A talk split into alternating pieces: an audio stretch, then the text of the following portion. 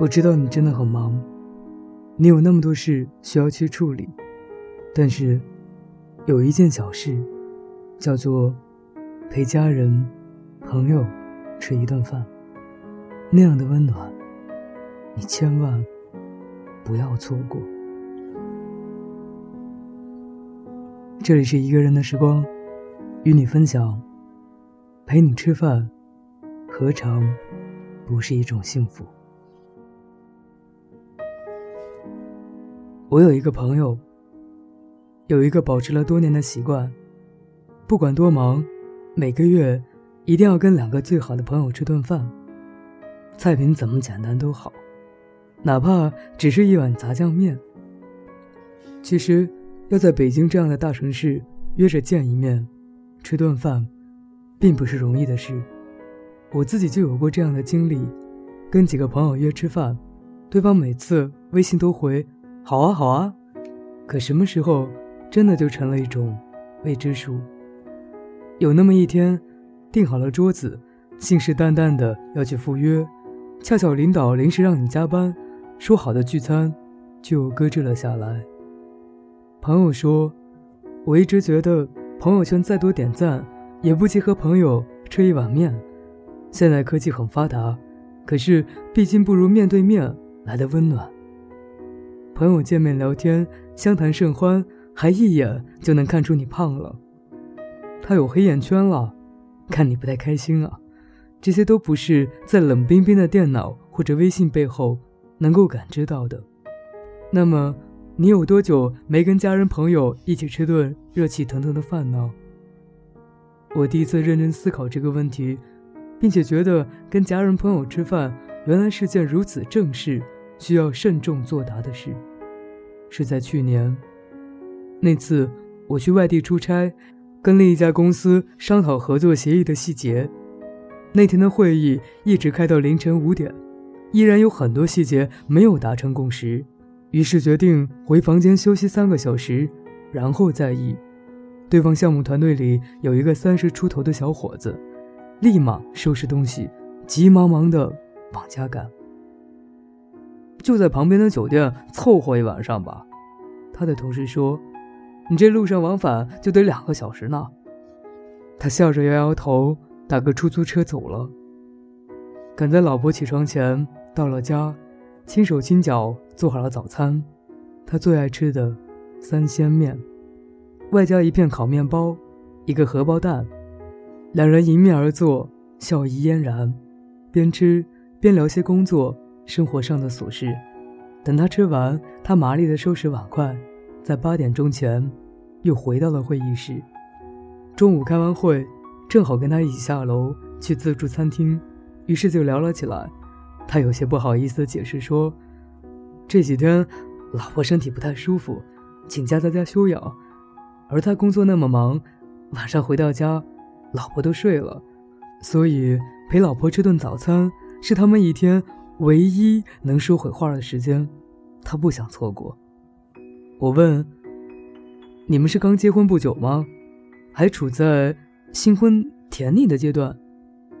那倒不是，我们认识十多年了，结婚五年，孩子两岁。我有些诧异，这样的状态，按理说不太会在意这一顿饭要不要在一起吃的啊。其实之前。也不这样，在半年前，他得到老板赏识，升了职，从此似乎每天都有写不完的项目计划，见不完的客户，接不完的电话，回不完的邮件。早上天不亮就出门，披星戴月回家，早就成了常态，往往连周末都搭进去。连轴转了几个月，有一天他突然觉得心慌乏力，站不起来，眼前一黑。就那么倒在了电脑旁，同事赶紧扶他躺下，又打了急救电话，送到医院一检查，原来是心脏累出了毛病，这下不得不休息了。我养病期间就在想，假如当时有个好歹，醒不过来，我最遗憾的会是什么？有一个项目没有争取下来，最想要的车辆还没有攒够钱买。说好换的三居室，结果还只能挤在五十平的蜗居里，都不是。他说：“我竟然觉得，好久没有跟家人吃了一顿像样的饭，这怎么就那么让人难受呢？”于是他开始重新思考人生如此忙碌的意义。现代社会越来越多元化，包容性也越来越强，可对于成功的衡量标准，怎么还是那么单一？考上名校，有份高收入的工作，开着好车，住着豪宅，的确算是人生赢家。但能陪伴在家人身边，能常常跟他们踏踏实实的吃顿饭，又何尝不是一种幸福呢？家人那么爱你，如果你忙得连吃口热饭的时间都没有，他们会心疼的。如果他们准备好一大桌子你喜欢吃的饭菜，可你却忙得没有时间回家，他们会失望的。如果你爱的家人一直生活在心疼和失望当中，你再努力奔忙，又有多大意义呢？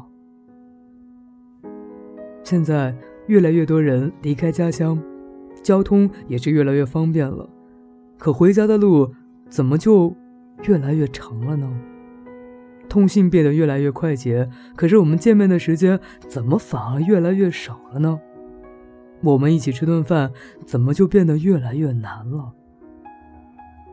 我知道你忙是为了自己和家人有更好的未来，只是不要让忙成为不好好回家吃饭的理由，不要让电子产品冲淡了我们渴望陪伴彼此的温暖。我知道，你真的很忙。你有那么多事需要去处理，但是有一件事，叫陪家人、朋友吃顿饭，那样的温暖，你千万不要错过。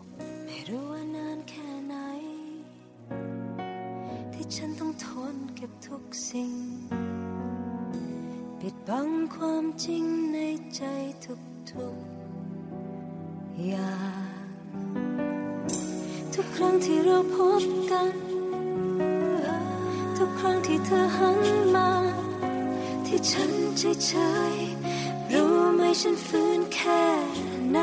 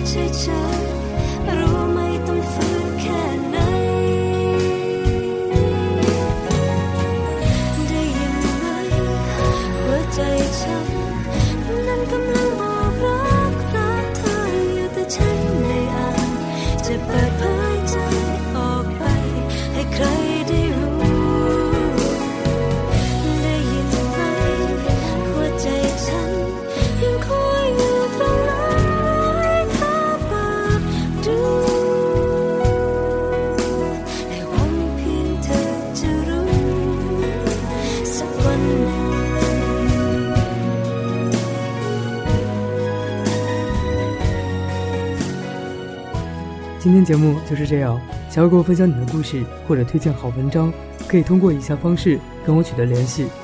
我的新浪微博是一个人的时光电台，我的 QQ 群是幺七八零三零三零六，我的微信公众平台是一个人的时光。各位朋友，晚安。